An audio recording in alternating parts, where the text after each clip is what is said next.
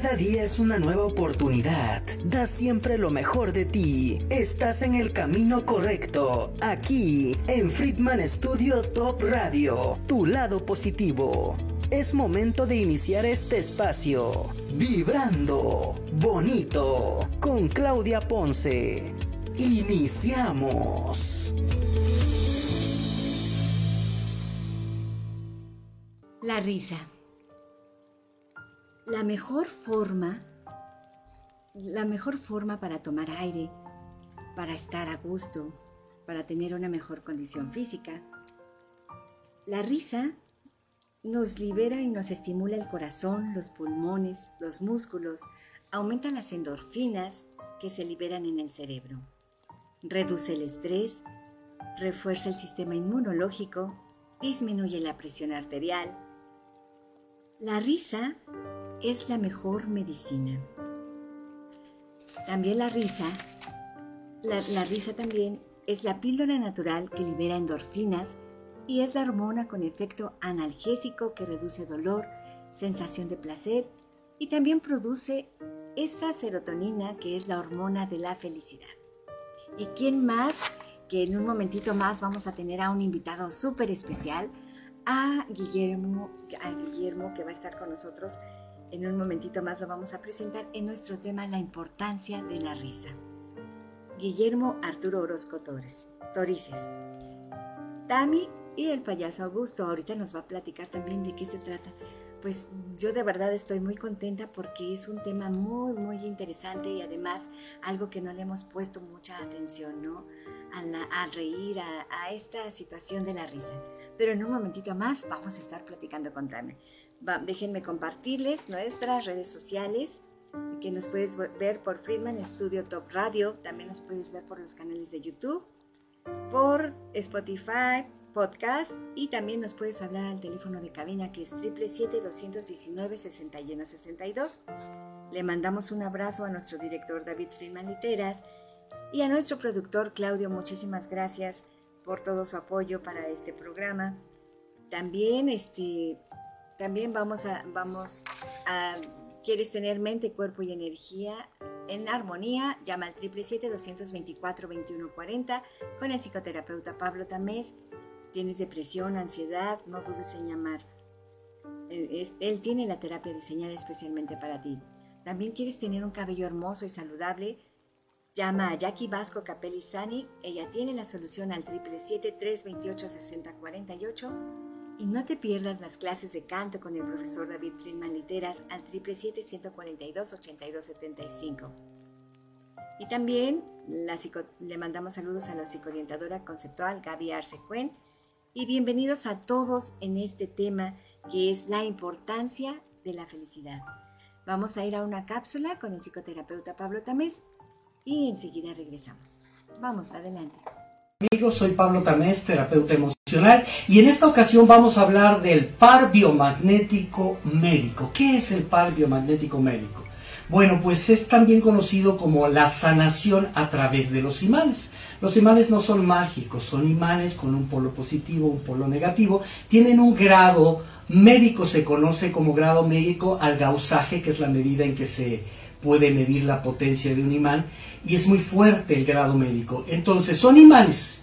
Los imanes que hacen en el cuerpo se ponen en distintas partes del cuerpo para lograr un impacto. Lo que hacen los imanes es estabilizar el pH de los órganos. ¿Qué es el pH? El pH es el líquido donde viven los órganos. Puede ser alcalino, puede estar ácido. Los virus y los hongos, su hábitat perfecto es la acidez en el cuerpo.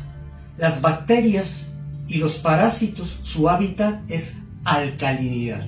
Por lo tanto, la sanación se entiende en un equilibrio en el cual podamos quitarle el hábitat al patógeno. O sea, estamos hablando del equilibrio NEN, que es el nivel energético normal, sería 7 más menos 3. No es alcalino, no es ácido, por lo tanto el patógeno bacteria o virus no puede vivir es eliminado a través de los ganglios linfáticos y se elimina por la pipí, por la orina. Eso es lo que hacen los imanes sobre el cuerpo. Soy Pablo Tamés, terapeuta emocional, te invito a que te atrevas a vivir la experiencia de una terapia biomagnética con terapias alternativas. Sígueme en mis redes sociales. Yo espero verte pronto. Bendiciones.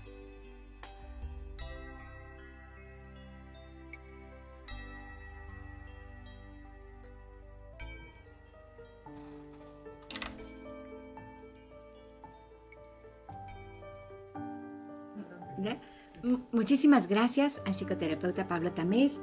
Y pues vamos a comenzar. Esto es Vibrando Bonito. Yo soy tu amiga Claudia Ponce. Y tenemos a nuestro invitado especial que yo ahorita en un momentito más lo voy a presentar como se debe, porque de verdad es un gran personaje, es un gran ser humano y yo quisiera que conozcamos más sobre él. Él es Guillermo Arturo Orozco Torices, viene representando a Tami, yo ya no sé quién es, si Tami o Guillermo, pero en un momentito más nos va a presentar y le vamos a dar la más cordial bienvenida. Adelante, Tami, adelante, es tu escenario. Gracias, gracias, muchas gracias. Bueno, pues a todos, este, un saludo de parte de su amigo el payaso Tami. Eh, pues aquí me da mucho gusto estar en, ahora sí que dentro de sus hogares. Y bueno, pues me gustaría empezar con algo padrísimo. Yo soy siempre de la idea de relatar historias me encanta. Y para poderles yo contar esta historia, voy a este, hacer uso de mi bolsa para sacar el, lo que yo les quiero. Esta es mi bolsa mágica. Exactamente aquí guardo lo que les quiero mostrar. ¿Okay? Bueno, como ustedes pueden darse cuenta, este es un corazón. ¿verdad? Y quiero eh, comentarles que este corazón tenía pues una situación, pues digamos, eh, andaba eh, solo en la... Era un corazón Normalmente así nos pasa a todos los seres humanos que a veces, a veces por azares de la vida andamos sin saber qué es lo que somos. Y era el caso de este corazón. Y así andaba por la vida. Pero un día caminando, caminando, se encontró con, permítanme, está, con otro corazón. bueno, empezaron a caminar juntos, él no se dio cuenta que venía caminando junto a otro corazón, cuando de pronto al unísono se voltearon a ver los dos y él le preguntó a él, lo saludó más bien, le dijo, hola corazón. Obviamente él se, eh, pues se desubicó un poco porque él no sabía que era un corazón y le preguntó, oye, ¿cómo sabes que soy un corazón? Le dijo, obvio, es que eres un corazón.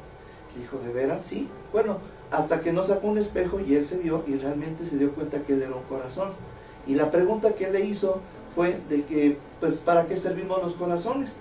¿Verdad? Y entonces él le respondió, le dijo, mira, los corazones servimos para muchas cosas, servimos para amarnos, prodigarnos, protegernos, eh, para muchas cosas. Entonces él, muy entusiasmado, dijo, oye, yo también quiero ser un corazón, ¿me puedes enseñar? Y le dijo, perfecto, te voy a enseñar, nada más que debes de ser muy paciente para que puedas convertirte realmente en un corazón. Y entonces, obviamente, lo acompañó, y aquí es donde voy a pedir la ayuda de, de Claudia, si nos puedes acompañar, ¿puedes? muchas gracias, Claudia, para completar este, esta historia que les tenemos aquí preparada a tu auditorio. Aquí viene, la voy a invitar a que conmigo. Gracias, muchas gracias. este, pues como les decía a tu auditorio, eh, el corazón lo llevó, quiero ver tu mano, a un lugar, si da tu mano por favor, se lo llevó a un lugar en donde él estaba enseñando a ser, cómo ser un corazón Nada más que el problema que es muy eh, largo el tiempo y yo sé que aquí pues el tiempo es solo, ¿no? Entonces vamos a hacerlo con un poco de magia para acelerar el tiempo y no aquí nos quedemos colgados tanto tiempo. Entonces vamos a sacar un poco de polvos mágicos, le vamos a echar y perfecto, ¿sí? Porque si no aquí nos vamos a quedar una eternidad. Y esto fue lo que aprendió. ¿Quieres abrir tu mano, por favor, mi querida Claudia? Exactamente, esto fue lo que aprendió, que nos tenemos que convertir en muchos corazones. Eso fue lo que aprendió, pero no acaba ahí la historia. Exacto. También aprendió que todos los corazones nos tenemos que convertir en un solo corazón y colorín colorado, este cuento se ha acabado. ¡Ay, qué padrísimo! Me encantó, me encantó. Para los que quieren saber el truco, díganos y ya les lo revelamos. claro que sí. Oye, es un gusto tenerte Gracias, gracias. No, al contrario. Sí, de verdad, es un gusto. Este, oye, a ver, Tani Augusto, bueno, ¿cómo te llamo? O Guillermo, ¿cómo quieres que Mira, la cuestión es que yo no tengo problemas de estacionamiento, ya creo que estoy más allá del bien y del mal, porque la gente a veces te dice payasito, O cuando yo comencé, pues en, de moda estaba el payaso bozo y te gritaban bozo y tú, pues, ¿no? Tratando de crear tu personaje y todo.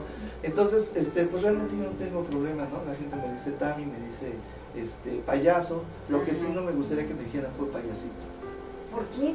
Porque siento como que, aparte ya estoy muy grandecito, ¿no? Esa es una. Y la otra es como, como de todos los trabajos que se tienen que hacer, lo último, payasito. Ah, caray. Esa no me la sabía. Sí, no, a mí mejor que me diga payaso porque cuando dicen payasito así como que se me china todo el cuerpo.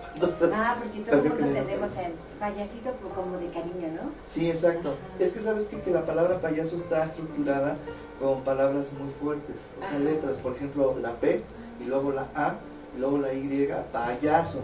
Entonces la gente yo creo que inconscientemente al, decir la palabra siente como que te ofende y para amortiguar el golpe te dice payasito. Yo he perdido vez que diga payaso. Payaso, ok, pues aquí está el payaso Tami y nos vamos a ir del otro lado del, del estudio para que nos cuentes también todo, lo, todo lo relacionado a cómo, cómo se dio esta carrera, eh, bueno, el arte de la risa, que es nuestro tema, ¿no? La importancia de, de la risa, la importancia de hacer reír, ¿verdad? O la importancia de la risa. Pues yo digo que sí, ¿no? Es, es muy importante, como tú lo dijiste en la presentación, es muy importante porque todos los beneficios que acarrea estar en, en buen estado de ánimo. Así es. Y sobre todo, ¿sabes que Yo quisiera saber cómo llegas a esta profesión, cómo, cómo este, vamos, para Perfecto, vamos, para allá. Perfecto, gracias. Vengamos para acá.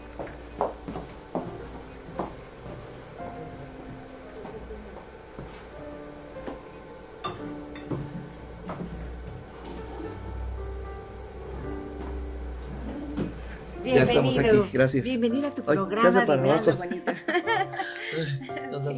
todo bien. No, todo bien, todo bien. Lo hicieron ajustado para que estuviéramos. Sí, ¿verdad lo que veo? Nada, es broma. No, oye, pues qué gusto me da tenerte aquí en el programa en este tema de verdad tan interesante sobre la risa, que muchas veces es, es tan, ¿cómo te puedo decir?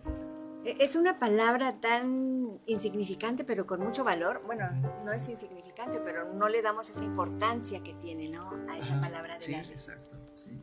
Sí, bueno, este, yo creo que se nos da todo, ¿no? Yo creo que cada ser humano va, eh, nace ya para un propósito, ¿no? Entonces, como dice el refrán, este, el que nace para tamal, del cielo le caen las hojas. Entonces, eh, pues yo siento que desde muy pequeño ya tenía yo esta inclinación a la cuestión del show, pero pues muy inconsciente porque pues no tienes una edad en la cual no tienes como que la conciencia exacta de lo que vas a hacer, ¿no? Y, y, la misma vida te va llevando hasta que pues sabes que es para lo que vas a dedicarte. Y cuando yo hice por primera vez que me caractericé de payaso, yo dije, esto es lo que quiero hacer. Definitivo.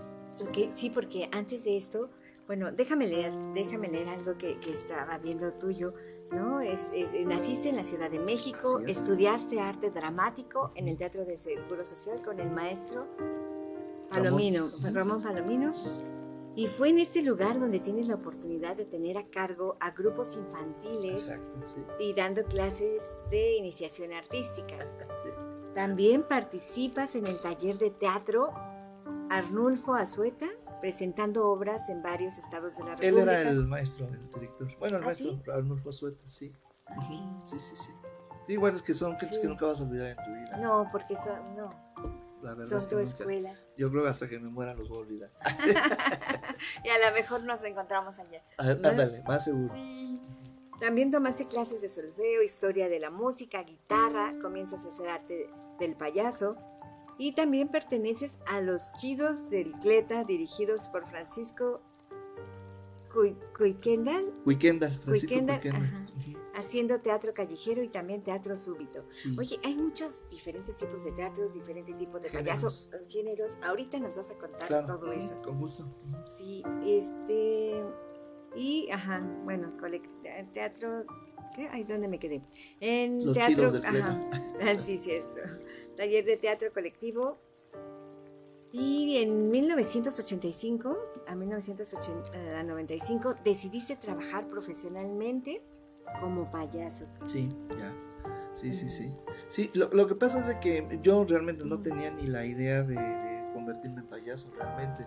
Este, Tú ibas como para Sí, yo quería que tirar rostro en Televisa, ya sabes, ¿no? Sí, me fui a hacer algunas audiciones y todo, pero la verdad es que es, es muy difícil el ambiente artístico. Bueno, tú lo vas a saber, realmente. Entonces, este, me metí a un circo inclusive a trabajar, me recibieron muy bien, la gente del circo es padrísima, pero el problema es de que pierdes mucha privacidad. Sí, era, además era un circo muy, muy pobre, o sea, realmente digo, pobre en el aspecto de que era no como un de ¿no? O sea, pero es gente muy, muy padre porque entre ellos se entrelazan, aunque no sean consanguíneos, o sea, vaya, se entrelazan, este... Se hace como una hermandad. Se hace una hermandad y sí, pero a mí lo que sí no, no me gustó mucho fue perder la privacidad. ¿En qué sentido? En el sentido de que, por ejemplo, eh, pues no sé, para bañarte, pues digo, no sé. Se bañaban todos juntos. No, ojalá. para ahorrar, ahorrar agua. No, este, yo en ese aspecto de la, de la privacidad sí soy muy este, estricto en ese aspecto, ¿no? Respeto la privacidad de los demás para que respeten la mía. Entonces, ahí no tienes ninguna privacidad. En ningún aspecto, ¿no? Como que tu vida se comparte entonces ahí sí saben todo de ti. Y entonces lo que se me dio fue irme a las calles a trabajar. Eso fue lo, lo que yo empecé a salir a parques, en la Ciudad de México hacía yo un recorrido todos los domingos desde el área norte donde yo vivía en puros parques hasta el sur, remataba yo en Coyoacán. Entonces eso me, me, daba la facilidad de ganarme dinero, divertirme y aparte este, andar por varias delegaciones de la Ciudad de México contratado porque yo repartía propaganda. Ajá, así estuve y después empecé a salir a otros puntos de la República Mexicana y bueno, así fue como llegué aquí a Cuernavaca en el 92 y mira, ya. Aquí. te quedaste, en la, ciudad de la eterna primavera. La eterna primavera, así es. Oye, qué padre. También aquí tengo que trabajaste, bueno, también hiciste varios programas para chiquilladas. Exacto. Sí, eh, fíjate que fue, ahí fue una cosa muy, muy, digo, no sé, este, pues algo que se tiene que llegar cuando ya estás preparado para eso. Porque cuando yo me inicié eh, ya trabajando como payaso, yo realmente pagaba por subir un escenario. O sea, yo no sabía si se cobraba o no se cobraba, no, no, no. Este, las gentes que luego me invitaban, te voy a contratar, me decían, ah, ok, ¿cuánto me cobras? Y yo, ¿a poco se cobra? ¿A poco se cobra? ¿no? este, y yo decía, ah, pues es lo que tú me quieras dar. Y sí, la gente te daba lo que quería, porque así es, definitivamente. Entonces, este, por alguna razón, yo empecé a trabajar en la delegación Gustavo Madero de la Ciudad de México, porque ahora son alcaldías, ah, la, alcaldía Gustavo Madero. Y entonces me tomaban para muchos eventos y iba yo, no cobraba, bien divertido. Y entonces un día pedí para, tan siquiera para, pues un, no sé, transporte o algo, y ya no, ya no me consiguieron contratar. Pero de ahí conocí un, me conoció una persona y me llevó a la Álvaro Obregón, la delegación. Ahí sí ya tenía yo una entrada económica, que para mí pues no era, ¿cómo te diré? Este, importante, este, porque pues vivía mi papá, yo era dependiente de él, no tenía yo necesidad de trabajar, digamos, ¿no? Entonces ahí fue donde eh, hicieron un homenaje a Javier y sus marionetas que fue un artista, mis respetos, digo, muy poco conocido porque yo lo he googleado y no he tenido información de él, Y fue llamado el hilo de los, de los, el mago de los hilos a Javier y sus marionetas. No sé si tú llegaste a oír. Eh, como que, sí, como que me suena. sí, no, no, no, la verdad es que era un artista sasazo tremendo. Entonces, yo lo conozco ahí porque yo fui a su homenaje y él me invita a trabajar con él y fue cuando yo me, introduzco en el ambiente artístico sin querer, porque hacíamos tres, tres funciones en el, en el, Teatro Blanquita, en el Foles, Foles y Plaza Santa Cecilia, con las marionetas. Yo como payaso y a veces como operador de las marionetas. Y ahí, este, él, cuando era César González el Pollo, él tenía chiquillas, pero ya en la segunda temporada, porque ya había salido Pituki Petaca, ya había salido Lucerito, eh, que fue la primera camada, digamos, de chiquillas de vino. La segunda fue cuando invitaron a Javier al programa para sacar una, porque hizo una de Michael Jackson, y entonces hicieron el thriller y, fuimos a trabajar varias veces con, con, este César, César, César González el Oye, qué padre. Qué padre. Sí. Y luego ahí obtienes tu credencial de Landa, que esa te abrió como muchas puertas para algunas Fíjate que sí, este, como, bueno, eh, gracias a Javier. Sí, porque Javier fue el que me recomendó, porque para entrar a Landa, pues ellos tienen una serie de disposiciones para que tú te vuelvas un, este, pues como miembro ya honorario, pero tienes como que empezar desde abajo para tener cierta, este, pues, beneficios, ¿no? Ok. Pero eso me dio la oportunidad de, de estudiar este, en el ANA, este teatro, ¿no? Este, con Luis Jimeno, con Carlos Ancira, Álvaro Carcaño. Este, pues la verdad es que estar con esa gente era. no, estar parado frente a Carlos Ancira era de miedo. Sí, porque que Tenía, ¿te no, de, nomás de sentarse el tipo y estarse así mirándote, te decías, "Ay, no", te sentías que te decías chiquito, chiquito, chiquito. Es que tenía mucha presencia. Sí. Él en ese tiempo estaba haciendo El diario de un loco de Gogol, Oh, que tardó, él hizo muchas temporadas. ajá. Sí, era un, era un este, era una obra de un de él solo. O sea, Ajá. era una obra que él salía solito. Sí, el, el diario de un loco. Pero el problema es que el, el- el personaje lo absorbió. Y entonces ya se bajaba siendo el loco de Gogol. el Ay, qué, Ancira. qué, Sí. qué vaciado. Sí. Sí, no, sí, este. o Bueno, más te- bien era el loco y produjo su obra. Sí, lo que pasa es que es muy, muy dado en los actores. Este, la gente que se dedica al teatro es tan fuerte el personaje que a veces te sustrae. Sí. a- to- empiezas a tomar este eh, manías del, del- del personaje porque pues, finalmente es humano, ¿no? Sí, Te comportas como, como el personaje, es muy fuerte. Entonces, imagínate. Sí, no, y yo he escuchado, por ejemplo, que muchos actores que les encanta la actuación, les encanta todo, todo eso, que porque dicen que ahí pueden vivir muchas cosas, muchas, muchas vidas en una. Exacto. Es que el teatro te da la oportunidad de, de, de conocerte. a ti. Yo creo que de todas las artes, independientemente de la pintura, literatura, música, el teatro te da la oportunidad de conocerte a ti mismo porque tú le estás prestando tu cuerpo a un personaje porque tú vas a dejar de ser Claudia representar a lo mejor este, una mujer totalmente distinta a ti. Sí, oye, pues qué maravilla es Sí. todo eso. Sí, no, sí, la actuación es, es bonita. Sí, sí, es cierto. Eh, eh, oye, y luego también dice que participaste varias veces también en el Hospital de la Risa Sí, con Pompina Iglesias. Amparo Rosamena, Begoña Ujú. Palacio, Sergio De Facio, César Bono. Ajá. Es que yo con la credencial de Landa, yo entraba a Televisa como por mi casa, Ay, qué porque ya eh, obviamente como sindicalizado, tenían que darte prioridad a ti en los castings, Sí. porque llegabas con el productor y había, "Ah, ¿dónde hay casting? No, pues en tal lugar llegabas, y ¿tú qué vienes a hacer aquí? Enseñabas tu credencial, ah, perdón, pásale.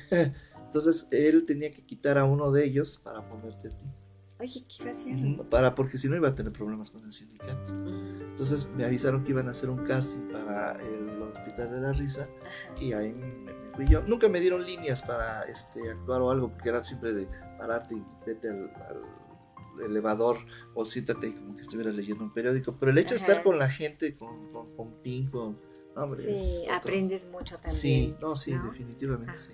Sí, aprendes mucho y de ahí partes con clases de actuación, teatro, expresión corporal y de ahí te vas, bueno, a los congresos, de, de ahí te pasas al Congreso de Magos. Que fue mi primer a congreso. Te invitan, ajá, Sí. wow. En lugar de payasos me fui al de magos, fíjate. Sí, qué vaciado. Después ya tomaste los de, ma- los de payasos, Sí, ya. pero qué chistoso que te vas con los magos. Sí. ¿Qué, ¿Qué aprendiste de ellos? pues a, a desaparecer cosas. no, lo que pasa es que había un mago en el teatro que se llama Joaquín Ayala, que está en Las Vegas. Ese fue allá, eh, se hizo superestrella, le fue muy bien, le está yendo muy bien a Joaquín Ayala. Él empezó aquí a, a romper con muchos este, parámetros de los magos. Y entonces él es un tipo que te conoce y como vio que yo era payaso me empezó a pasar trucos. Es, un- es una belleza de persona el Joaquín Ayala. Y él fue el que me invitó al primer congreso. Antes de ser yo todavía payaso, payaso formalmente. Él me invitó. Y de ahí pues ya me seguí yo solito. sí. O sea que en ese tiempo todavía estabas entre payaso y entre el drama y entre Sí, todo, exacto. ¿no? Sí, yo bueno, ya había, las clases de teatro. yo había decidido ser payaso porque en el momento que yo me caracterizo Ah, sin tener ningún conocimiento, voy a la primera fiesta y dije, qué divertido es esto. Qué divertido. O sea, sí, porque cuando me dijeron, este, ¿por qué no te haces payaso? Yo le- hasta me ofendí, ¿no? Porque le dije, espérate, a ver, yo soy actor. como payaso, ¿qué te pasa? Entonces me dijo el amigo, no, lo que pasa es que también los payasos son actores, lo que pasa es que yo no había visto ese punto de vista. Y ya después me cayó el 20 y dije, sí, es que yo cuando me hice, eh, cuando era niño no era muy común ver payasos en las casas, Ujú. no. O sea, la, la, la- se puede decir que la industria del- de las fiestas infantiles se desata a partir de los años 70 y yo en los 70 ya era un adolescente. Sí.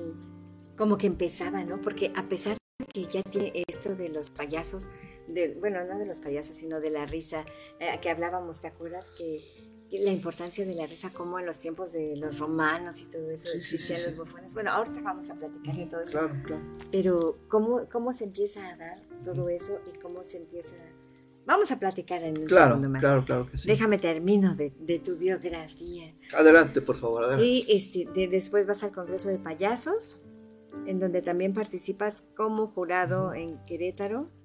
Ajá. Sí, ¿verdad? Y en el 92 vienes a Cuernavaca y Ya te quedas aquí. Y ya has participado, bueno, pues aquí creo que yo te he visto en todos los lugares, en la Feria de la Flor, en Expo Can- en, en la Expo Cani- Canirac, en, ajá, en la Expo Viverista, en los hoteles, en las posadas jacarandas, en las quintas. Y también has trabajado para varias empresas, Coca-Cola, Pepsi, Ribetex, Sinte, Sin, Sintex, sí. Sí, bueno, la, Sí, la- la- ajá. bueno, cuando era Ribetex, Ajá. la Ribetex que desapareció.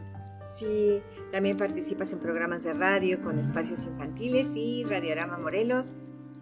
Y que te, eh, y bueno, participas y en, aparte en fiestas privadas, ¿no? Que Ah, sí. a mí me ha tocado verlo de verdad en todos esos lugares y más, y más. Que aparecía yo, cucaracha, ¿no? El- Por todos. Sí, no, de verdad. Y los niños y todos te queremos, no sabes cuánto. Muchas gracias. no sabes gracias. cuánto te queremos. También estuviste, eh, también estudiaste danza contemporánea. Sí, sí, me metí a estudiar un poquito para la soltura del cuerpo, para ¿Eras la, muy rígido? la expresión corporal. Eh, no, lo, bueno, sí, sí, la verdad es que sí, este, me faltaba más, este, eh, soltura de cuerpo y obviamente la danza era la- lo, lo más viable para poder lograr. Ok. Y también estudiaste payaso ruso, payaso americano.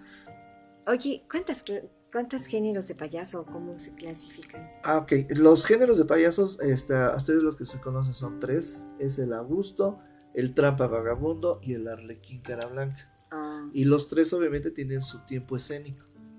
Por ejemplo, el Augusto es el payaso que más se acerca a- al tiempo de los niños. Está muy empatado con los niños.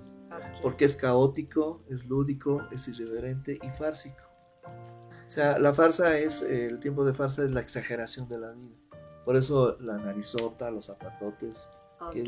de, de ahí viene más o menos ya. El trampa vagabundo es el payaso triste, el payaso eh, que anda todo roto de su vestuario y, y- el- y ahí el, el- la fuerza de este payaso es que la gente se ríe de su tragedia. ¿sí? Y fue inspirado, eh, bueno, pues este, en los años eh, hubo una depresión en, en Estados Unidos que se vino abajo, mucha gente de dinero se vino abajo, se quedó en las calles, una depresión que, bueno, está dentro de los libros de historia, y de ahí parte también el, el payaso este, Augusto, el trampa vagabundo. Y también Charles Chaplin, pues acomodó mucho, dio mucho material para, para eso el Ok. payaso trampa vagabundo. Y el otro, el Arle- Arlequín Cara Blanca, es el payaso más elegante. ok. El que normalmente siempre está caracterizado, su maquillaje es totalmente blanco. A veces trae un, el que le llaman un guácaro, que es un traje completo con escarolas aquí y en, la de los pies. Y es el que normalmente siempre está llamando al orden al payaso Augusto. Ah, ok. Sí, son los, son los o sea, se duetos. relacionan entre ellos. Sí, eh, como las parejas de, de cómicas como el, el gordo y el flaco, Ah, el cómico era el flaco y el gordo es el que llevaba más o menos la batuta de la ecuanimidad, de la congruencia, ¿no? Viruta y Capulina, el Sí. que era el patiño era Viruta y ujú, Capulina era el cómico. Entonces en los payasos así se da el cara blanca y el Augusto que es el irreverente y el otro no, siéntate acá, no digas eso, párate aquí, saluda bien a los niños, ¿no? Ah, ok. Eso- ok. Esos son los tres este. Y de ahí, bueno, pues han salido más géneros. ¿no? Más géneros. Sí. Pero en sí empiezan con esos tres géneros. Porque son los pilares, son los pilares. los tres pilares. Ya después ya eh, muchísimos más. Ya la interpretación, sí. Ajá. Oye, oye, Dami, y por ejemplo, yo quisiera que me contaras también, por ejemplo, eh, ya desde el tiempo de, de los romanos, bueno, en el tiempo de la historia, siempre ha habido gente que hace reír, ¿no? Pero vamos a ir a un corte y Claro. enseguida regresamos y vamos con ese tema. Perfecto, me parece muy bien. Vamos a un corte y regresamos. Toma un respiro y sigue vibrando bonito. En un momento regresamos.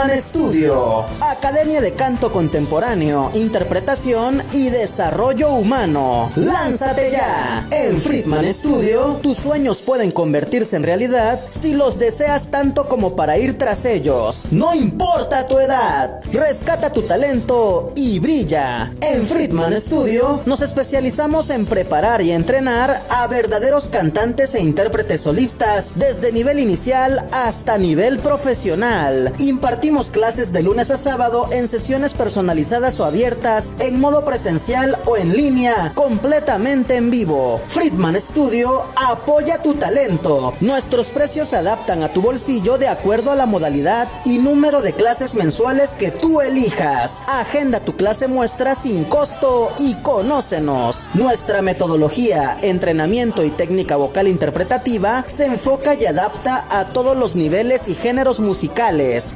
Nuestras sesiones de clases son impartidas y supervisadas en atención personal por nuestro coach vocal interpretativo, entrenador transformacional y sensei David Friedman Giteras. Contáctanos al teléfono 777 310 2362 o al WhatsApp 777 142 8275. Búscanos en línea como Friedman Studio o visítanos en nuestras redes sociales. En Friedman Studio, prepárate y entrena como lo hacen las grandes estrellas. Vence tus miedos y fortalece tu seguridad. Tú, también puedes brillar. Ven a Friedman Studio. Crea tu propia historia, rescata tus sueños y haz que tu talento brille hoy.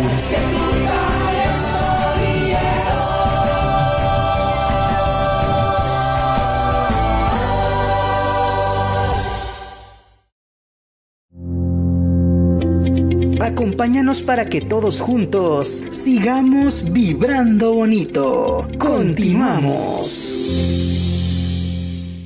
Inicia el, el- Seguimos aquí en tu programa Vibrando Bonito. Gracias por estar con nosotros. Pues aquí estamos con el payaso Tami, platicando, platicando, bonito. sí, platicando. Es una persona de verdad genial. Y estábamos platicando antes de que nos fuéramos al corte, ¿dónde empieza todo esto de la importancia de la risa, no? ¿Por qué es tan importante que hasta en nuestros antepasados se tomaba mucho en cuenta? Sí. Como tal, así que se diga, yo creo que no, no hay. Yo creo que con, con la misma humanidad, porque yo quiero pensar que en los primeros asentamientos humanos, este, que se, triviales, por ejemplo, en América del Norte, eh, no sé, eh, la gente de las tribus, porque todos tenían necesidad de reírse. Sí. Y siempre hubo alguien, hubo alguien que se dedicaba a hacer reír a los demás. Por ejemplo, en las, en las tribus de Norteamérica se nombraba un heyoka, que era el, después del brujo, era el, el personaje también más importante dentro de la tribu.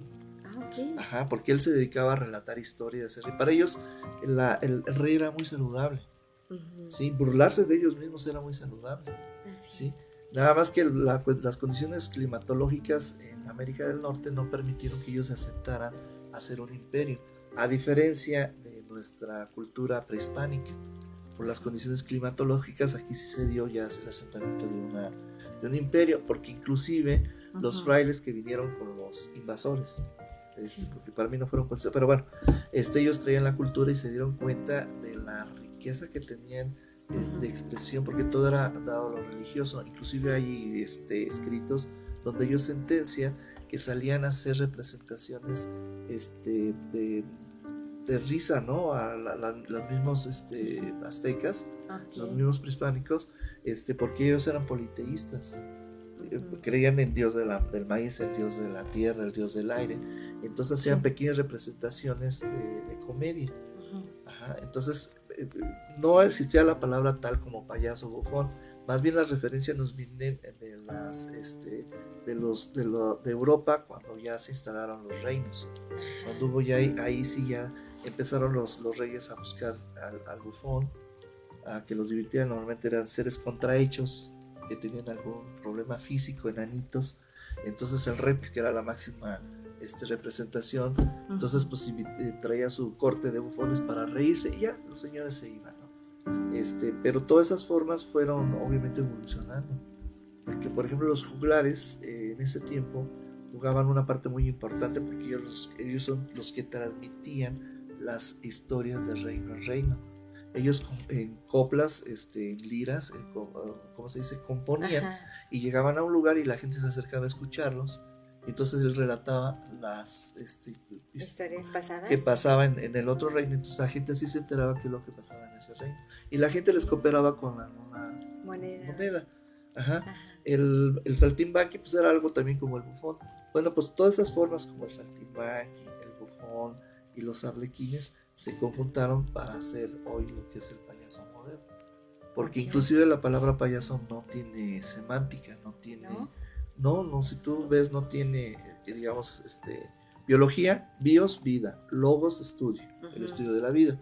No tiene una raíz este, la palabra payaso. Más bien, este, todos los que hemos más o menos echado el clavado, coincidimos en que en la comedia del arte que se dio en Europa, se dio en Italia, Inglaterra, en Francia, este, la comedia del arte, había un cómico que les gustaba mucho, se llamaba Pagliasi. Ah, ok. Entonces yo creo que con el tiempo se empezó a deformar la palabra Pagliasi, hasta que llegó a ser payaso.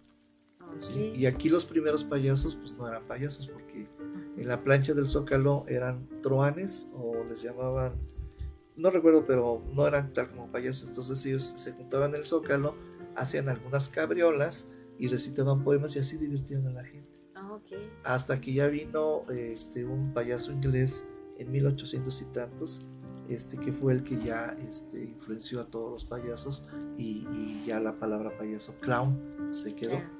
Exacto. Y de ahí se vino todo una evolución. Pero un origen como tal, no hay. No hay. Que yo sepa que no. que no hay.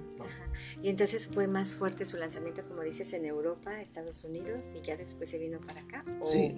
No, yo creo que en todas las civilizaciones, porque inclusive hasta en la asiática, en los chinos, con todos, en todo hubo alguien que se interesó por lo de la Y fueron llamados en su idioma y todo eso, nada más que pues aquí en nuestro país pues tenemos a los vecinos de Norteamérica, que es una cultura muy fuerte y nos influencian, pero aunque no queramos. Sí, ya ves que dicen que si ellos tienen gripe, a nosotros nos da pulmonía. Desgraciadamente. es una broma.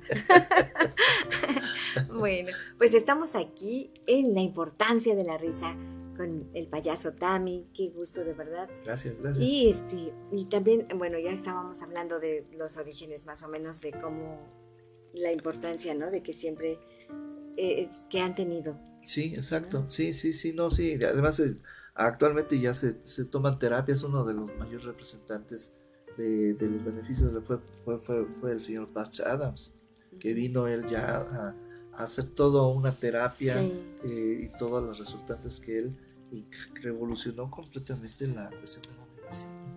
Definitivamente, ¿no? Así es. Este, y sí es cierto, ¿no? Porque al reír sacas tantas cosas, ¿no? Y te mantienes en un estado, pues padre, ¿no? Así, activas todas tus, tu serotonina, todas tus hormonas, ¿no? Todos esos químicos que son importantes. Esa, como dicen, ¿no? La es una píldora natural. Una píldora natural. Desde Chaplin que un día sin dice es un día perdido. Oh, Ajá, el señor Sir Chaplin. Sí, ¿cómo, cómo van dejando huella? Ah, también ayer, me parece que ayer este, acaba de morir, no, no me acuerdo, más, no me acuerdo, pero es un mimo que empezó también con, no sé, pero decían que muchos lo conocían. Eh, ay, se me fue ahorita la palabra, pero este, me decían que fue también mucho de iniciar y de reírse de sí mismo. ¿Conocido? Sí, dicen que es muy famoso, que fue el iniciador de de muchas cosas, pero no me creas en el nombre. Acuérdate de mi Alzheimer. de mi Alzheimer. Este, pero, pero sí, algo así estaban comentando ayer, pero, pero sí, cómo es importante que todas estas situaciones, todo, como, como, como tú dices, ¿no? Tomemos esa forma de, de tomarle ese sabor a la vida, ¿no? Exacto, así es. Sí, no, sí. Es que, bueno, a mí me han preguntado muchas veces, este, y, eh, te diviertes en una fiesta, es que yo es lo primero que hago. O sea, yo me voy a divertir. Por ejemplo, en la calle pasaba una cosa muy chistosa porque ahí sí es un gasto energético muy fuerte porque, o, más, porque en la calle tienes que tener, o, tienes, debes de tener la energía para atraer la atención de la gente y hacer otro gasto energético para poderla retener en la calle. Y además te enfrentas a muchas cosas porque hay gente que pues va, van drogadictos, van prostitutas, van rateros, gente mala, y aún así tienes que sacar tu trabajo. En cambio, en una fiesta infantil ya la gente va predispuesta a que va a llegar un payaso. Entonces, obviamente, el gasto energético ya no es el mismo que haces en la calle. Qué buena escuela, ¿no? Sí, definitivamente. Yo siento que es la mejor escuela. Sí. Este, y, qué valentía la tuya. ¿Crees? Sí, yo siento que sí, qué valentía. La necesidad. no, sí. qué valentía. Pues mira, yo te puedo decir que yo donde me paré y este digo, no ocupé toda la República Mexicana, me hubiera encantado, porque siempre tiré hacia el norte. O sea, la única vez que yo pisé el sur fue cuando me fui a Oaxaca a una guelaguetza, que quedé impresionado por la riqueza cultural de la gente. en verdad dices, no, no, no, nuestro país, qué barbaridad. No lo estamos apreciando como debería de ser, en serio, la riqueza cultural que tiene. Este, porque siempre fue, en el norte hay había una campaña durísima en contra de la gente citadina, de los chilanos que le llaman. Oh, sí. Sí, en serio, decían, haz patria y mata un chilano. Oye. Así, en serio. Chilangos go home. Ajá. Entonces, pues llego yo, imagínate, de, de, allá de... Te digo que te gustaban las emociones fuertes. Ajá. no, pero fíjate que yo corrí con muy buena suerte porque donde me paré la gente me trató muy La verdad, no puedo decir, ay, no en tal lugar que fea gente. No, no, no. Eh, siempre fui muy bien recibido y este, estuve yendo cuatro años a, a San Miguel de Allende. Cuatro años. Eh, eran fiestas patrias, fiestas religiosas y de ahí me iba yo al Cervantino. No, era para mí, porque aparte de que gozaba, me divertía, ganaba dinero. Oye, qué padre. Entonces imagínate. Viajabas. Te pagan por divertirte. Sí, qué bonito. Y aparte viajabas. Sí, aparte, sí. Nada más que pues ahorita ya, ya no, porque ya la, el, el, físico y la hay que, hay que administrar la energía, porque sí, ya no, ya no, ya no. No es lo mismo los tres mosqueteros que 20 años después, no, ya yo soy payaso viejo, no viejo payaso. Oye, no, acuérdate que la juventud la llevamos en el alma. Claro, lo que se arruga es la cáscara, ¿no? La Oye, y que ni se arruga, pina y nada más no Es que es el maquillaje, no, pues es que tuve que utilizar plastas para tapármelas. No, no, de verdad que, de verdad que sí. Oye, y, bueno, estábamos hablando de Tami. Ahora, ¿cómo ves a Guillermo? Este, pues yo, vaya, yo sigo teniendo planes, yo quiero continuar con la hasta que Dios me lo permita. Eh, obviamente estoy tratando de resolver algunos problemas de, salud porque es obvio, el cuerpo te cobra factoría, no es lo mismo cuando estás con puedes los brincos que quieras. Este, el sobrepeso, obviamente, pero yo creo que este, tienes que empezar por hacerlo porque tengo realmente la ilusión de, de, crear un espectáculo completamente este, cultural. Ajá, de, de, o sea, de cuentacuentos. O sea, que el espectáculo sea eh, que te deje algo realmente, ¿no? Aparte de que te diviertas, que, te deje algo. Porque, bueno, muchos compañeros, digo, no los critico. Este, a veces no trabaja el payaso, sino trabajan los niños. Porque, pues, a ver, el primero que me traiga esto es. Tú dices, bueno, ¿y cuándo va a trabajar el payaso? Digo, es una queja que la gente a veces hace. Porque cuando a mí me habla para contratar, me dice, oiga, pero este, usted no se mete con los niños, no pone concursos, porque luego a veces los bajan, le dice que está gordo, que está pecoso, que está chimuelo, oh, los exhiben. Entonces yo digo, no, pues es que cuando alguien ha visto mi show, obviamente sabe cómo trato yo a los, a, los niños, ¿no? Entonces yo trato, por ejemplo, ya de darle otra, otra connotación al, al show, aprovechando pues todo, toda la experiencia que se ha Sí, aparte de aprovechando toda la experiencia, aparte yo siento que es esa inteligencia porque de verdad te has caracterizado tanto que yo creo que no hay nadie en Cuernavaca que no te conozca. Este, pues a lo mejor sí, es que bueno, ya también eh, hubo un momento en que sí, pues había mucha eh, este, movimiento y parecía yo cucaracha en cualquier parte andaba yo moviendo. 18 años trabajé para las ferias, hasta que ya realmente ya, ya dije hasta aquí porque ya es muy cansado. Además empezaron a pagar mal, tardaron y ya, ya dije, no, ya está aquí, porque todo tiene su tiempo. Entonces, pero como que más tranquilo, tienes otra visión, este, ya no tienes esa prisa de, andar corriendo, ¿no? De alguna manera, ¿no? Entonces, este, pues yo voy a seguir con mi trabajo hasta que se pueda. Eso, y te vamos a apoyar en todo lo que se pueda para que conviertas este, esto en cultural, lo que es tu sueño. Y además también sé que das clases Exacto. Estás dando clases, ¿no? Pues fíjate que esa es la primera vez, bueno, no la primera, es la segunda, porque siempre este, di clases a los niños. Ok, Siempre mi especialidad fueron los niños, porque yo con los niños jugaba a hacer teatro. ok. Y ellos escribían sus obras y las llevábamos a cabo, o sea, no había falla con ellos, ¿no? Ajá. De que se aprendieran, no se aprendieran, porque ellos creaban sus, sus obras. Ese era lo, lo bonito del caso. Y ahorita, eh, pues, de donde yo estoy, porque ya soy persona de la tercera edad también, este, me invitaron a, a dar clases en el CEAGEM, que es el Centro de Gerontológico del Estado de Morelos, lo que eran la antigua instalaciones del, DIF del para rehabilitación de los niños, Ah, adelante del Casino de la Selva. Ahí hay unas instalaciones del DIF. Ujú. Y este, la verdad, pues tengo una alumna de 80 años que si me está oyendo o viendo a José, la verdad, mis respetos porque el primer día que le tocó el mismo drama, se aventó la señora y lo hizo muy bien, la verdad, mis respetos. Sí. Entonces yo tengo que estar trabajando a un tiempo con ellos porque no es lo mismo, no los puedo poner a saltar, porque ya no tenemos la condición así como para andar dando brincos, ¿no? Ah, claro. Y, este, y ha sido una experiencia muy padre porque aparte yo me retroalimento con ellos. Y son más mujeres que hombres. Oye, ve. Sí, no, y traen una pila que bueno. Sí, y no, No. y además de la pila, yo siento que le sacas ese. Yo siento que todos llevamos un artista dentro de nosotros, Absoluto. pero sí. que siempre necesitamos como que ese motor para que se pueda descubrir. Rebasa la rayita. Mm, Sí, nada más. Sí, no Pues saludos a José. Ah, sí. A José. Sí, Sí. Oye, y sí, nuestros respetos porque de verdad nos enseñan de verdad muchísimas cosas, ¿no? Todavía ese, ese valor, ese deseo de vivir, esas ganas de... Sí, Sí. Y como tú dices, te retroalimentan. Dicen que muchas veces enseñamos lo que tenemos que aprender. Sí, definitivo. ¿Verdad? Sí, sí, definitivo. Es que te encuentras gente, por ejemplo, yo eh, tengo un caso de un, de un señor que dijo, es que yo toda la vida me morí por tocar guitarra, pero no podía hacerlo porque yo tenía que trabajar. Oh, sí. Entonces o tocaba la guitarra o le daba de comer a mi familia. Pero mira, ya terminé, ya me jubilé, ya no tengo la bronca porque mis hijos ya están depen- dependientes de ellos mismos, son de- eh, independientes.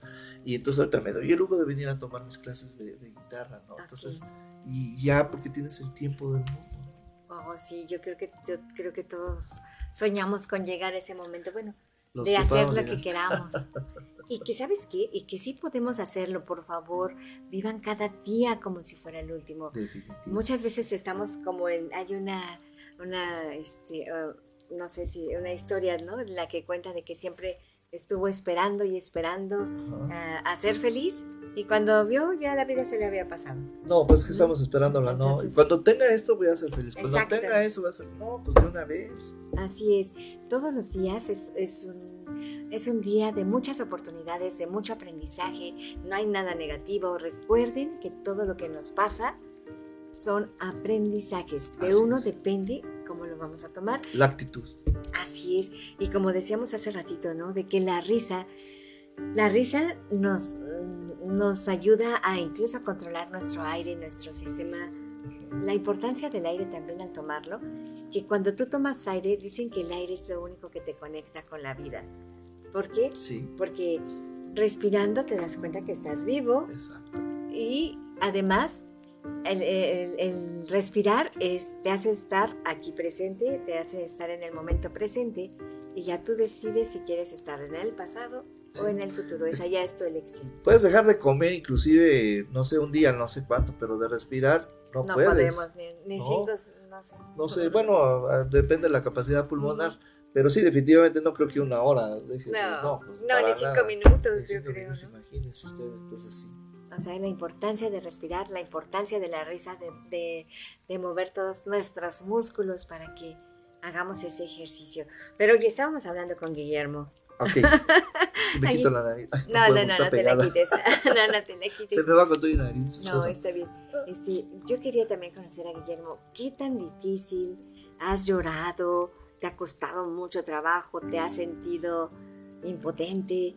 Eh, esa parte y luego también quiero ver la parte que te ha hecho como que va, ha valido la pena esta vida. Sí, yo sí, definitivamente ha tenido sus lapsos también tristes, pero fíjate que a mí el payaso me ha rescatado de muchas cosas. Definitivamente cuando mi mamá fallece, para mí es uno de los de las pérdidas que me ha costado, que me costó trabajo superar, ¿no? Afortunadamente pues ya trabajamos el duelo y todo ese rollo. Pero imagínate, el jueves fallece mi mamá y yo tenía que presentarme en el teatro el, el sábado a trabajar tres funciones. Y entonces vas con el ánimo pero completamente deshecho, ¿no? Entonces yo salía cada rato de escena y veía a la gente reír y decía, pero ¿de qué se ríen estos tipos, no? Yo con mi dolor. Y fíjate lo que es la cosa, ¿no? Entró una persona que en la vida yo pensé que me fuera a dar este consejo. Eh, entró directamente al camerino, era el señor Clavillazo. Ah, ok. Eh, bueno, los que tenemos mi edad lo han de conocer porque los chavos ya no. sí. Esto es pura vida. Hablaba con las manos. Bueno, entró el camerino y me dijo, amigo, este, sentimos mucho la muerte de tu mamá. Porque en el ambiente del teatro es como un reguero de pólvora, ¿eh? Sí. Todo el mundo se entera de todos, o sea, es así como... Todo el mundo se entera de todo, a la vez todo el mundo está interesado y a la vez nadie está interesado. Sí, pero a mí lo que me asombró fue este que llegó directamente y me dijo, amigo, sentimos mucho la muerte de tu mamá, pero el show debe continuar. Si eso te pesa y, no te sientes capaz, porque la gente se viene a divertir, pagó un boleto por venir y no le importa un cacahuete que tu mamá haya muerto. Fue cosas así que, este, ¿qué onda, no? Pero empecé a analizarla y dije, sí, cierto, tienes razón. Y yo no sé cuánto le agradecí porque ya a la siguiente función yo ya salí como que ya como, ya había yo asumido esa parte, dije, sí, cierto, tienes razón. Y de ahí en adelante, ¿no? Y otras cosas que pues han pasado, pero yo creo que es una de las... Eh, de experiencias o, recuerdos, sí, que sí, que no se te van a olvidar tan fácilmente, obviamente. Podría decirse entonces que Guillermo sí se ha escondido en el disfraz de Sí, de alguna manera sí, eh, sí, porque es su, tu, alter ego, ¿no? Yo trato, cuando ando como Guillermo, yo trato de separar el personaje precisamente para que no me pase lo de Carlos Ancira, porque a veces te vuelves más payaso sin caracterizarte. Y entonces sí tienes que modificar, porque el payaso te permite a lo mejor decir y hacer cosas que normalmente en tu vida cotidiana no te, no te atreves a hacer. Así es. ¿Me entiendes? Entonces como que eh, sí, entonces yo sí tengo que ser muy claro en ese aspecto de mantener a raya a, los dos, ¿no? De alguna manera, para que no me gane. sí, es cierto. ¿Quién te gusta más ser, Tami o Guillermo? No, pues yo creo que los dos, yo siento que uno, uno ni otro no podría vivir sin, el otro, en su tiempo y en su momento, ¿no? claro que sí, claro que sí, Oye, pues, qué gusto de verdad. Ahorita vamos a tener otra, otra otro show de Tami, así que yo espero que lo disfruten. Es un gusto de verdad tenerte aquí y, que nos estés compartiendo todo acerca de la historia del arte de hacer reír, de la importancia de reír, de lo que te ha costado también, ¿no? Ser Tami, porque ser Tami te ha costado. Pues, Bueno, me refiero a todo el, trayecto que has contado. Es que mira, yo creo que hubiera sido más cómodo haber, haber copiado a Cepillín en ese momento y hacerme como que la segunda eh, parte de Cepillín, como muchos compañeros. Cepillín le dio de comer a muchos payasos. Este, y otros se llamaban Cepillín 2, Chepillín o Cepillo. Pero absorbieron un personaje que no les pertenecía. Lo, lo, creo que aquí la importancia es tu aporte y, dar vida a un personaje, ¿no? Porque no a la primera te va a salir, ¿no? Entonces ya se definió y este es el, el, payaso Tami, ¿no? O sea, con todas sus implicaciones. Pero digamos influenciado, claro, pues sí recibes la influencia porque así debe de ser, pero lo importante es que también puedas conservar tu propia personalidad. Tu propia esencia, ¿no? Sí. Y déjenme decirles que, por ejemplo, yo conozco a Tami sin caracterización y es la persona más seria que hasta dices, ay, está enojado. Pero cuando lo ves... Si no, me dicen, este, usted es licenciado, ¿verdad? No, digo, yo sí estudié, soy decente, ¿qué pasó? Nada, sí. Pues es un gusto tenerte aquí, Tami. Pues vamos, vamos a ver a Tami en un show más. Perfecto, ¿cómo no? Vamos. bravo. Toma un respiro y sigue vibrando bonito. En un momento regresamos.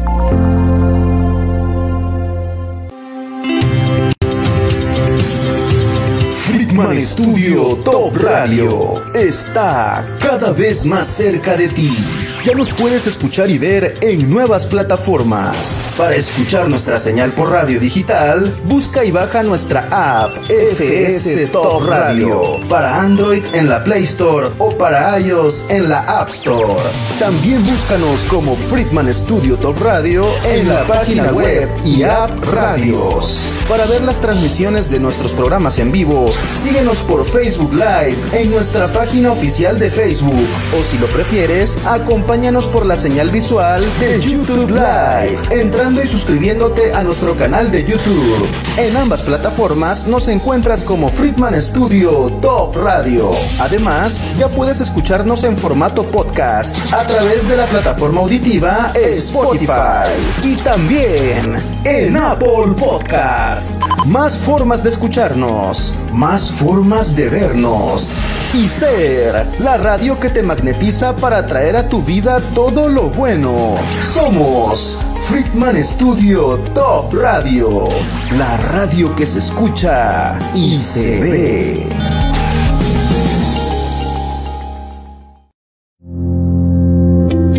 Acompáñanos para que todos juntos sigamos vibrando bonito. Continuamos. Es que ya estamos en vivo. Ah, ya estamos, ah, ya estamos. Ay, pues estamos aquí de regreso en tu programa Vibrando Bonito. Muchas gracias por estar con nosotros en este, en este programa donde estamos viendo la importancia de hacer reír. Y pues nos vamos con el payaso Tami que ya está del otro lado del estudio para verlo. Muchísimas gracias Tami, aquí te vemos. Muchas gracias. Sí, eh, sí, sí, sí, todo perfecto. Sí. Ah. Ah, ok, ok, ok. Permítanos un momentito más. Pero de verdad recuerden, es un honor tenerte aquí, Tami. Muchísimas gracias. Y recuerden la importancia de hacer reír. Listo también, es todo tuyo. Gracias, gracias. Bueno, este, hoy les voy a traer una bonita historia. eh, Ojalá que la cámara la pueda captar. Les estoy presentando a esta princesa, la princesa Sofía. ¿Sí se alcanza a, a ver más o menos? Sí, me puedo acercar a ver. Las voy a, se las voy a enseñar a la princesa. Ahí, ahí la ven, bien. Sí, bueno, aquí, aquí me voy a quedar para que la vean bien, porque sí, hasta allá ya no ve. ¿Me puedo quedar aquí? No hay problema. Gracias. Bueno, les voy a platicar. La princesa Sofía, este, eh, es una princesa muy bonita. El, el caso es que cuando ella nació, ¿verdad? Este, bueno, era un sol la chiquilla, a tal grado que todo el reino se, eh, se fue a verla, a conocerla, porque realmente era una princesa muy bonita y además muy esperada por sus padres, los reyes.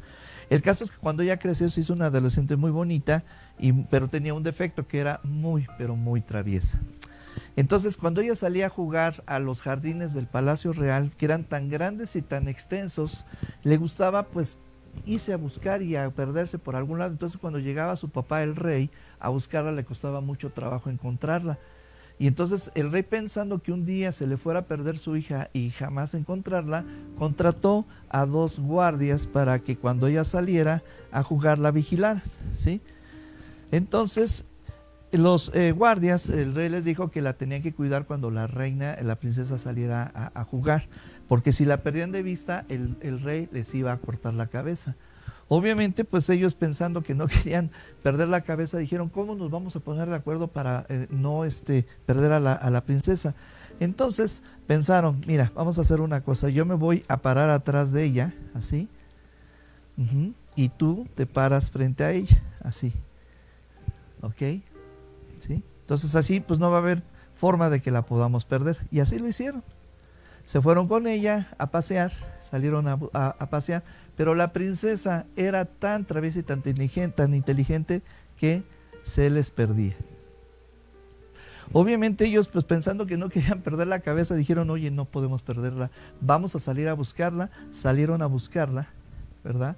Porque dijeron ellos, si no la encontramos, el rey nos va a cortar la cabeza. Salieron a buscarla y afortunadamente la encontraron y no perdieron la cabeza, ¿verdad? Y el cuento aquí acaba y colorín colorado, este cuento se ha acabado. Muchas gracias. Muchas gracias, Tami, muchas gracias. ¿Voy para allá? Sí, claro que sí, vente para acá. Qué bonita historia, qué bonitas historias y qué bonito haces tus, tus shows, porque nos tienes a todos ahí viendo la historia que queremos, queremos ver en qué va a acabar la historia. Ay, perdón, yo- yo no me lo puedo llevar. Está bien. Gracias. No, oye, pues qué padre. Me encanta, me encanta cómo es- en cada, en cada show haces una historia. ¿Cuántas historias tienes? Muchísimas. Mira, te voy a ser bien sincero. Este, mm, en Gandhi yo trabajé cerca de año y medio. El- el- la persona, el, el licenciado, el gerente que estaba en ese tiempo, es, tenía una chica que contaba cuentos. Ah, ok. Tenía, eh, sí. Entonces se quejaba mucho de ella porque la muchacha, este, aparte, pues eh, siempre estaba vestida de negro. Normalmente siempre se den los cuentacuentos. Y entonces ya le habían dado a ella un área en donde tenía que estar, porque ellos tienen, por ejemplo, para este, ciertos, eh, están como que separados los espacios en Gandhi para ir a buscar tu, tu Tu material. libro, Ajá ajá. para chiquititos, para medianos, para grandes. Entonces así está despacio. Entonces ella le daban un lugarcito donde había unos tapetitos de foamy y ahí tenía el material. entonces la gente llegaba, ya sabía a qué horas estaba la cuenta cuentos. Y entonces acercaban los niños, los que se sentaran, ella tomaba un cuento y se ponía a platicar, a relatarlo y ahí terminaba. Creo que trabajaba una hora, no sé si terminaba, no sé, pero el caso es de que el, el gerente se quejaba mucho de ella porque él me dijo, bueno, un día le dije a la señora, ya no puede pararse a la entrada para avisarle a los niños que iba a empezar la- Oh. el show del cuentacuentos, y ella le respondió, no, no, yo vengo a- aquí a trabajar, yo no hago ese tipo de cosas. Ah. Entonces le parece, dijo, ok, no hay problema, siga haciendo su trabajo. Pero entonces la señora, este, pues, ella estaba ahí, pues ahora sí que haciendo su trabajo como Dios le daba a entender. Sin niños o con niños, ella leía el cuento. Sí, o los niños que se acercaran, porque pues eran chiquititos, ¿no? Entonces, este, la, una de las personas que estaba en la caja, una de las eh, trabajadoras empleadas, le dijo, ¿y por qué no contrata un payaso? Ajá. Y entonces el gerente dijo, no, ¿qué te pasa? Este es un el lugar aquí, este, de, este, pues, ¿cómo? Porque él tiene una idea muy rara de los payasos. Pues que son sucios, que son groseros, son pelados y todo esto. Entonces le dijo ella, eh, lo que pasa es que ella es la suegra de un payaso este, que se llama Pinky, que también Ah, es muy conocido, Pinky. Y entonces este, dijo, bueno, a ver, tráetelo, vamos a, a A ver. experimentar, a ver qué tal. Y entonces ella le dijo a él, oye, fíjate que hay una oportunidad de trabajo, ¿cómo ves? Y le dijo, no, dijo, sabes que yo no hago ese tipo de trabajo. Ah, caray. Pero sé quién. Ajá. Dice, le voy a hablar a, a Tami, que él le gusta ese tipo de cosas. Y entonces me habló, fui a la entrevista, este, no, hablamos de muchas cosas el gerente y yo, y me dijo, pues vamos a hacer una cosa, perdón, vamos a Sí. hacer una este, audición pagada y voy a poner un libro para que la gente después de tu show o lo que hagas, este, pues ellos digan, y ya sobre la, la eh, lo que la gente, sí, ¿no? eh, trabajamos, le dije, me parece sensacional, perfecto.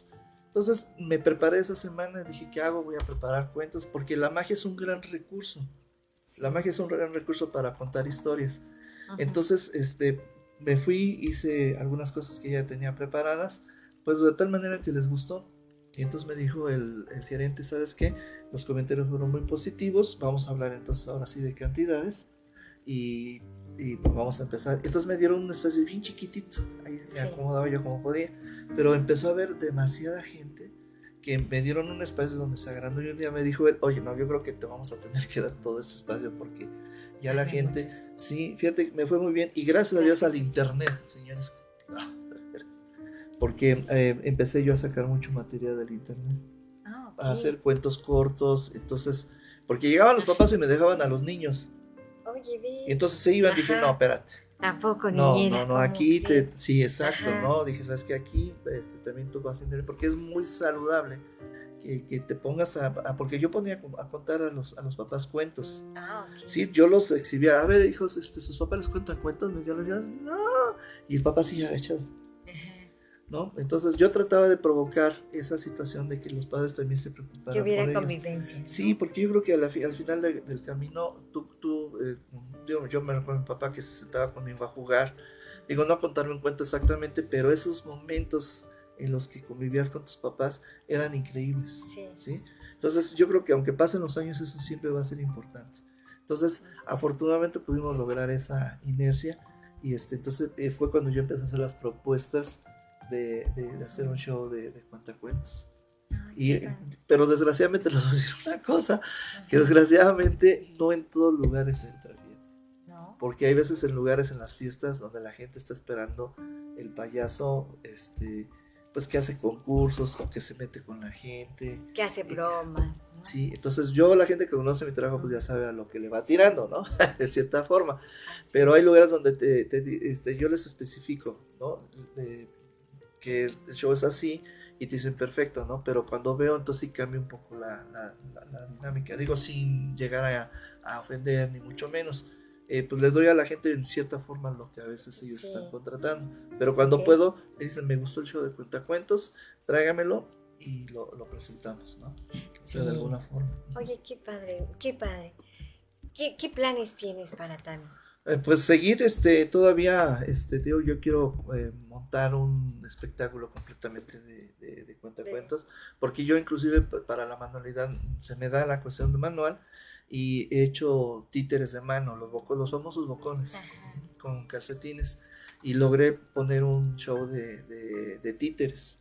Entonces lo voy a tratar de complementar con el trabajo del payaso a lo mejor presentar un teatrino este y, y hacer también un show de, de- de títeres. O sea, lo que yo quiero lograr, espero en Dios lo, hacerlo y lograrlo sobre todo, es montar un espectáculo completamente de cuentacuentos. Ah, ok. Oye, qué padre, Tami. Sí, sí, sí, sí, sí. Sí, porque te digo, pues es, es algo que mm, tengo que hacer de alguna forma. Sí, aparte, pues te lo mereces. Sí, ¿verdad? Todo lo que nos propongamos lo podemos hacer. Vamos a leer unos comentarios, vamos aquí que te han mandado saludos. Mis, Déjame mis- decir. mis, este, ¿No son mis cobradores tú? Mm, No. Ya, págame lo que me debes a mí. No, mire, el- nuestro director, un saludo a nuestro director David Freeman Literas, dice saludos a Tami y el payaso Augusto, abrazo fuerte. Ah, qué lindo, muchas gracias. Dice Jackie Jackie, saludos, qué bonito programa. Andy también saludos a sus excelentes invitados y excelente programa. Dice saludos a Claudia Ponce, buenos días, bienvenidos. Y dice saludos y mil bendiciones, Clau, abrazo fuerte igualmente, amigo, muchísimas gracias, gracias por todo. Y Friedman Studio te invita a que le des like en esta transmisión y seguirnos en la página y en redes sociales para recibir toda la programación positiva que tenemos. También bienvenidos a Vibrando Bonito con Claudia Ponce. Bueno, Itzel Cortés, muchas gracias por sus palabras. Dice también Andy que también muchísimas gracias. Pues muchísimas gracias a todos, de verdad. Y pues, y qué, y qué, bu- y qué bueno que ahorita estamos hablando de este, de la importancia de hacer reír, Dami. ¿Para ti ha sido importante hacer reír a la gente o es más tu, tu nutrirte tú? Mira, este, sí, es, es, es- es, este, definitivamente es, es muy nutricional, o como podemos decirlo, este, eh, padrísimo cuando tú provocas la risa de la gente y, y te da porque te, te retroalimentas.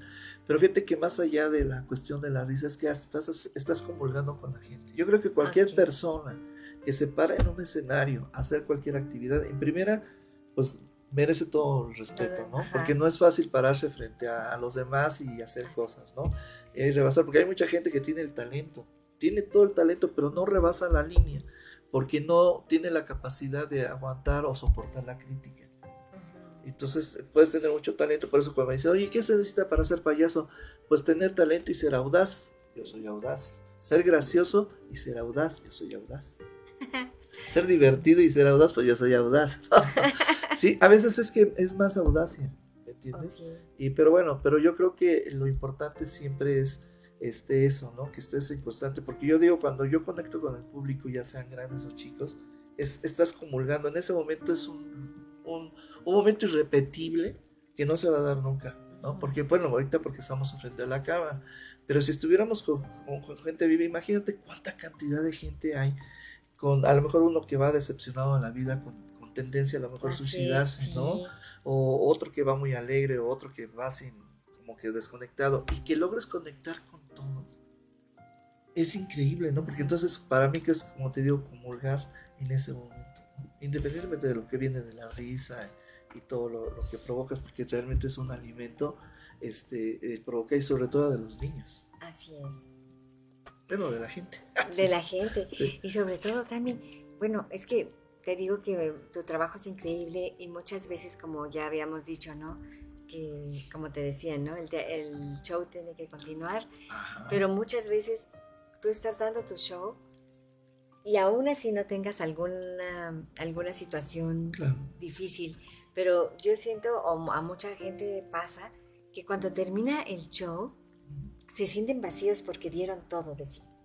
Qué horror. No, a mí nunca me ha pasado, fíjate. No, no, no. Así como que, ay, como que habrá que. Me ha pasado que cuando voy a un show a lo mejor como que sentí que no di lo que tenía que dar porque te vuelves bien autocrítico tú mismo.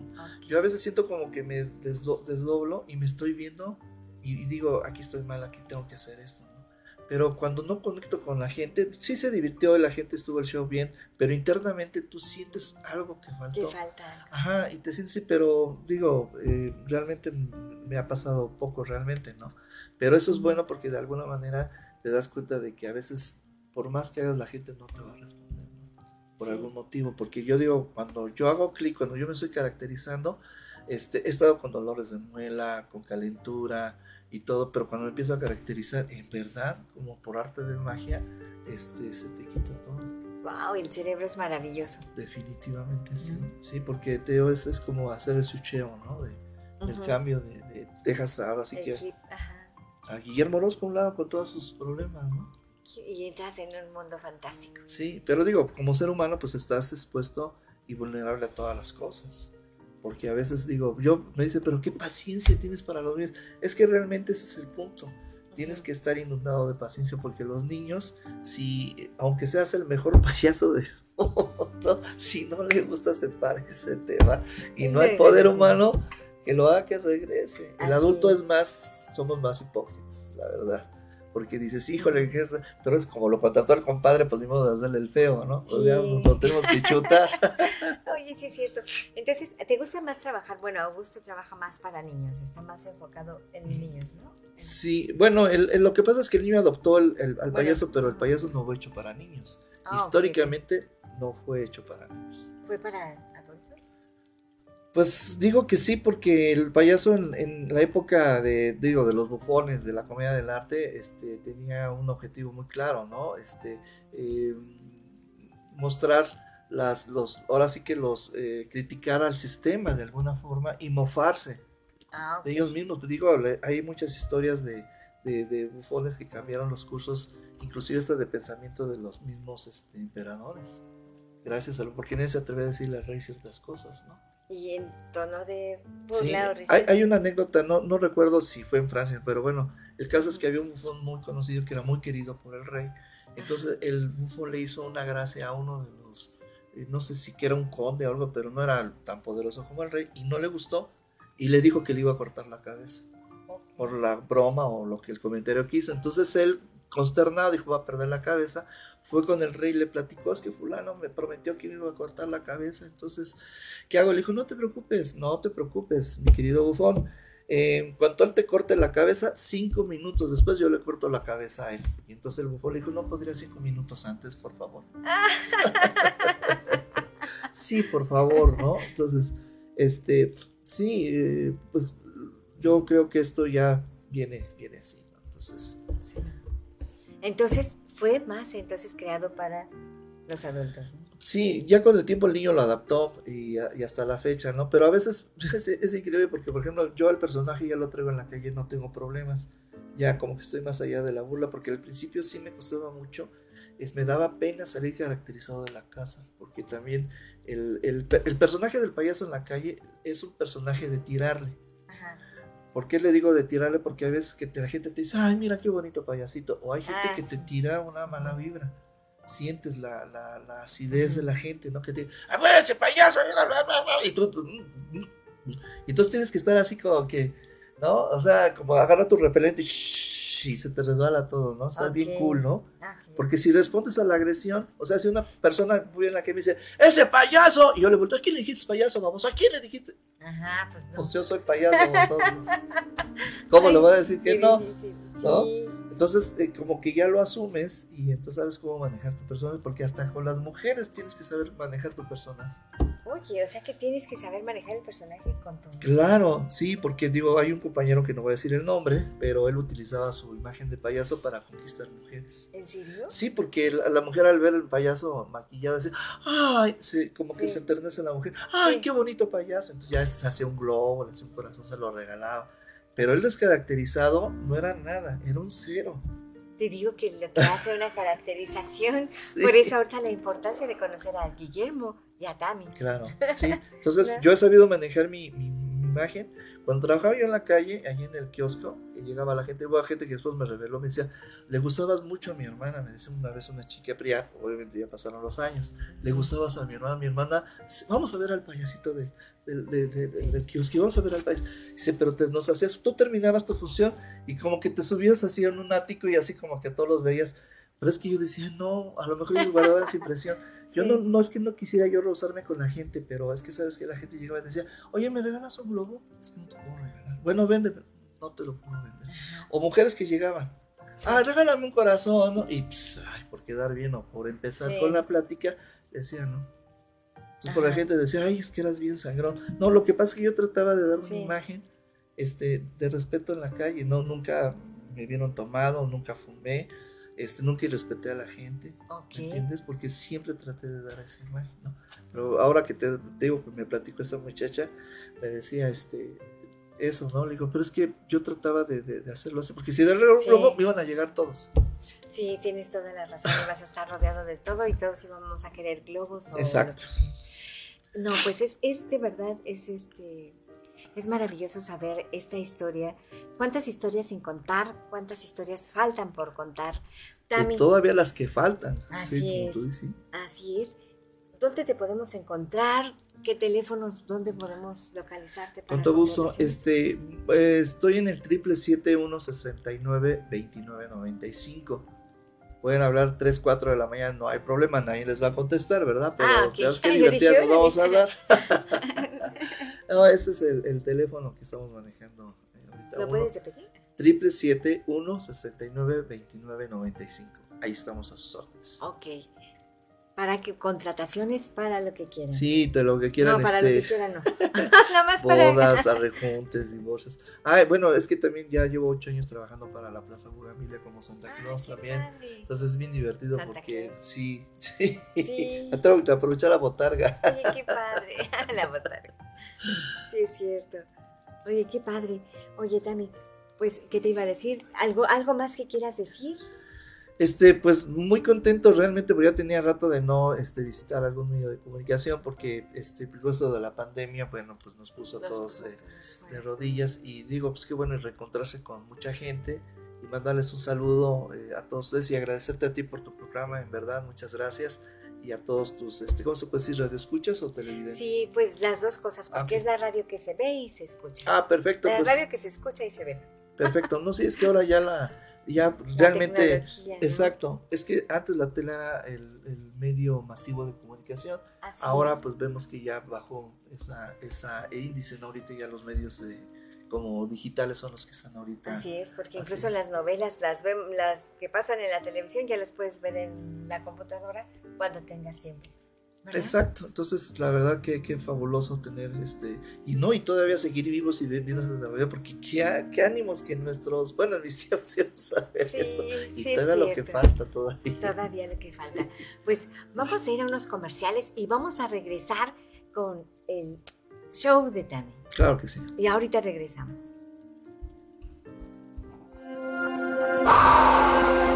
Toma un respiro y sigue vibrando bonito. En un momento regresamos. Una estrella sin descubrir? En Friedman Studio te preparamos para tu carrera hacia el estrellato. No importa la edad que tengas, nosotros te enseñamos a cantar en sesiones abiertas o privadas. Somos los mejores para entrenar verdaderos cantantes como tú. 777-310-2362 y 777-142-8275. Búscanos en redes sociales. Friedman Studio. Que tu talento brille hoy.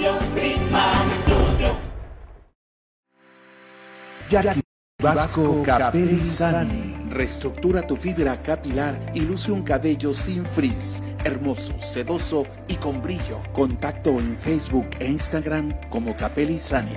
Teléfono 777-328-6048. Jackie Vasco Capelli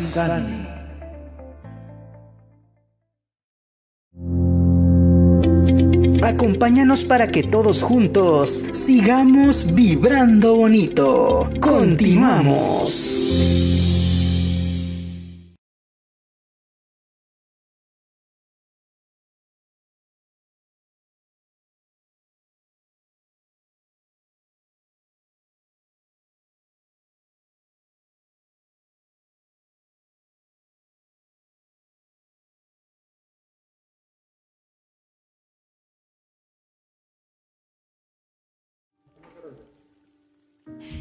Pues muchísimas gracias. Aquí estamos eh, eh, a unos momentitos más de que termine el programa.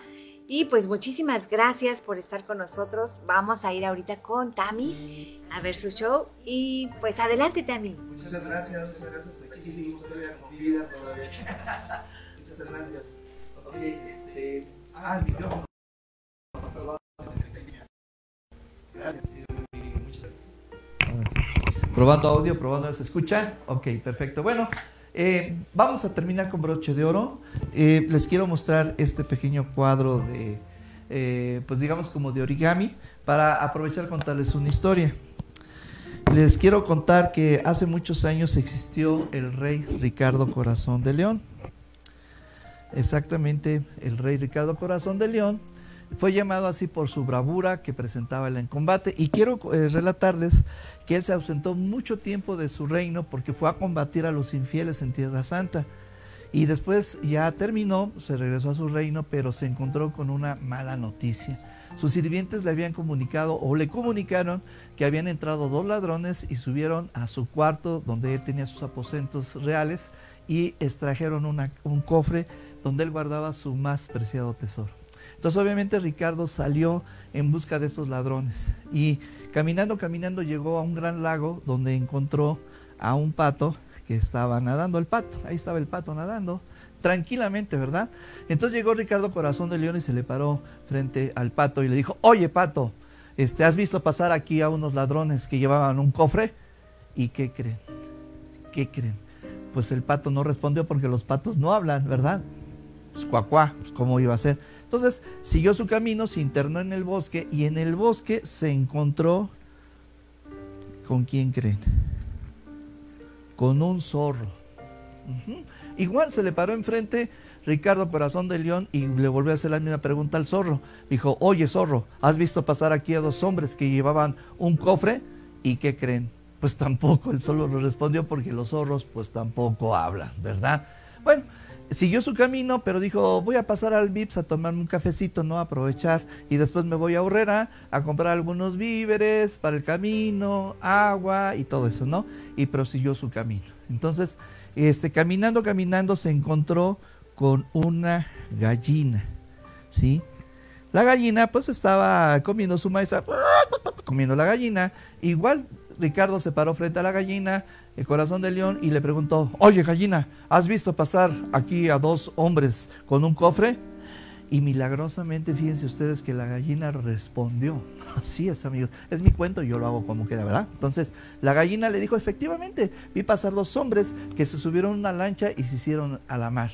Entonces Ricardo inmediatamente lo que hizo fue subirse a una lancha, hizo velas y empezó a navegar por el mar pero desgraciadamente una tormenta lo atrapó en el mar y desgraciadamente perdió la vela. Y anduvo pues un poco a la deriva, pero afortunadamente Ricardo tenía conocimiento acerca de las estrellas, ¿verdad? Y se supo guiar por las estrellas. Ajá, así fue como llegó a una isla, llegó a la isla, desembarcó, la empezó a buscar, empezó a investigar y ¿qué creen? Encontró una cabaña. Al llegar a la cabaña, Ricardo empezó a observar si había una ventana, una puerta, para ver qué es lo que había en el interior de la cabaña. Y entonces, dando la vuelta, la vuelta, la vuelta, encontró que había una puerta. Efectivamente, había una puerta, la cual tocó, pero como vio que nadie la abría, entonces él decidió tumbarla y con su fuerza aventó y la empujó y la tiró. Adentro de la cabaña había una mesa y arriba de la mesa estaba el cofre que habían abandonado los ladrones con su mayor tesoro y así fue como Ricardo realmente encontró nuevamente su caja y su tesoro adentro. Y nuevamente colorín colorado, este cuento se ha acabado. Muchas gracias. Bravo. Gracias, muchas gracias. Gracias, gracias, público. Gracias, Guillermo, de verdad es un gusto tenerte aquí con nosotros en, el programa Vibrando Bonito. Gracias. Porque con esta risa y con esto nos queremos ir con todos tus consejos, con todos tu, ah, muchas gracias, sí. con toda tu personalidad y, de verdad, es que de verdad solamente verte caracterizado ya sacas la risa de... ¿De, veras, en serio? sí, es mi trabajo. que- sí. No, de verdad, para mí es un gusto tenerte aquí en el Gracias. programa y que hayas Gracias, compartido parte de tu vida, parte de todas esas enseñanzas. Y dejarnos, no sé, ese, ese sabor de boca, ¿no? De, de esa lucha, de esa... Y que cumplas ese sueño que tienes. ¿no? Gracias, muchas gracias. No, pues gracias a ustedes, que sigan muchos los éxitos y pues que siga por muchos años el programa. ¿m? Muchas Así gracias. sea, así sea, que Dios siempre esté con nosotros. ¿Algo más que quieras decir? Eh, pues nuevamente, eh, pues invitarlos, ¿verdad?, a que sigan viendo el programa y por favor contrátenme. ¿no? Estoy a sus órdenes. teléfonos. Es, es triple siete eh, uno sesenta y nueve veintinueve noventa y cinco. Ok, pues esto es Vi- Vibrando Bonito. Yo soy su amiga Claudia Ponce y los espero la próxima semana en otro programa de Vibrando Bonito. Muchísimas gracias, gracias por estar con nosotros. Gracias, Tami. Gracias a ti, gracias, Gracias. al público, gracias. Nos hemos llenado de positividad y energía para continuar con nuestro día. Nos escuchamos en la próxima emisión de Vibrando Bonito, aquí por Friedman Studio Top Radio. Tu lado positivo. Somos la radio que se escucha y se ve.